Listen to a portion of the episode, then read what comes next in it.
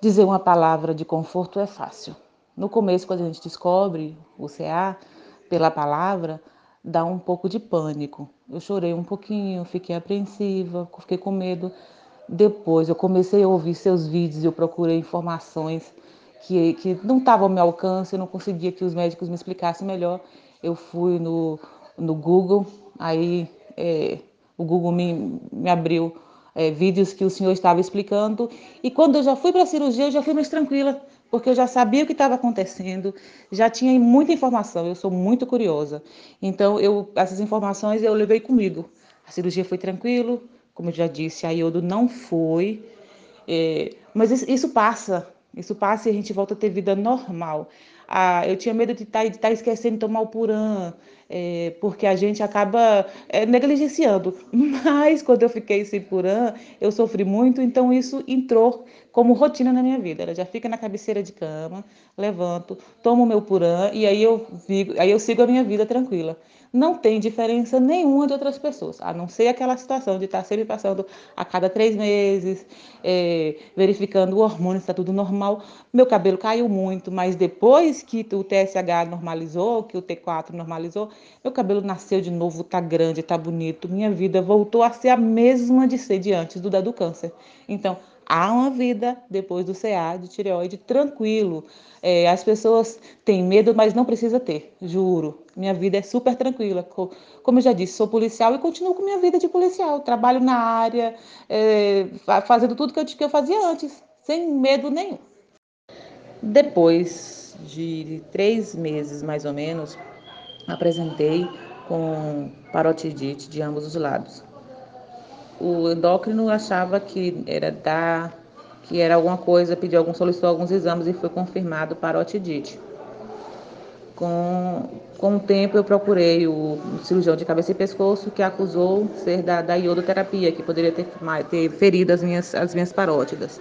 Procurei o médico nuclear, ele disse que achava que não, então eu fiquei meio perdida, porque você não tem uma base. Eu acompanhado por um médico nuclear, por um endocrinologista e por um cirurgião de cabeça e pescoço. Passou o tempo, tomei medicamento, melhorei. Uns seis meses depois, é, voltou a dor ficar dolorido e depois disso não, não voltou mais ao normal, sempre dolorido ao bocejar, sempre ao pegar, apalpar. Agora, há 15 dias, refiz de novo os exames, a ultrassom e, e a antitiroglobulina e a tiroglobulina que vieram que veio alterada antes, que estava em 0,9, agora foi para 24 e a ultrassom com uma massa que pode ser restiroidiana ou não, medindo 0,8 por 0,8 por 3 e aí com parotidite crônica, de aspecto crônico. Aí eu vou passar agora pelo nuclear na próxima sexta-feira para ver qual é o próximo passo.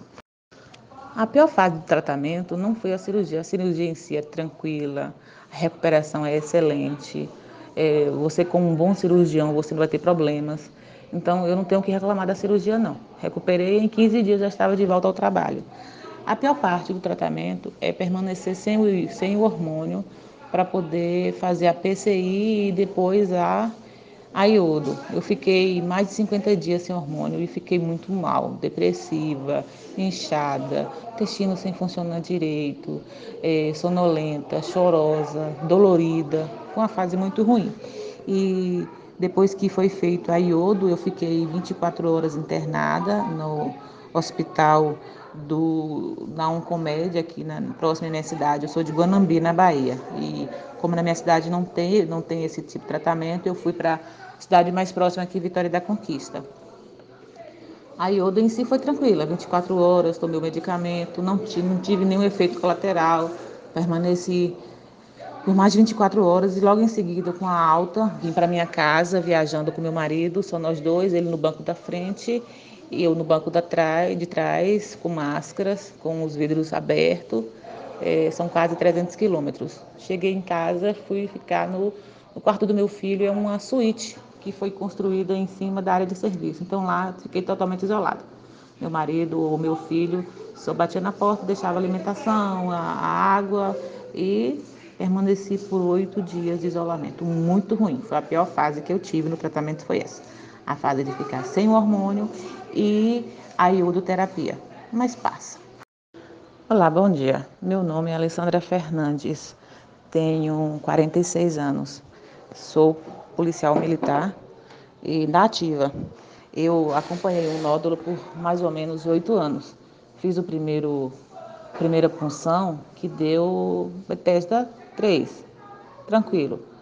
E depois de oito anos, o nódulo sempre do mesmo tamanho, nunca mudou. Oito anos depois, em uma nova ultrassom anual, que eu percebi que ele tinha crescido. Foi solicitada uma nova punção e veio o suspeito para carcinoma folicular. Um mês depois fiz a cirurgia TT total e foi retirado toda a tireoide, mas não tinha metástase. É, foi confirmado o carcinoma folicular e um mês depois foi feita a PCI e a iodoterapia de 150 miliquirits. Você também pode participar do podcast Descomplicando a Tireoide. Envie sua história para ajudar outras pessoas a entender melhor tudo o que você passou e saber o que pode vir pela frente durante o tratamento do câncer de tireoide ou de outras doenças da tireoide. É, mande uma mensagem pelo WhatsApp para o número 85992230035. 85992230035. Você vai mandar um áudio contando tudo como foi e eu vou trazer, postar aqui no podcast, né, para ajudar outras pessoas a saber o que pode acontecer no tratamento das doenças da tireoide. Muito importante você compartilhar, você participar do podcast, pois assim você está ajudando outros pacientes como você que no começo eram cheios de dúvida e não sabiam o que poderia acontecer.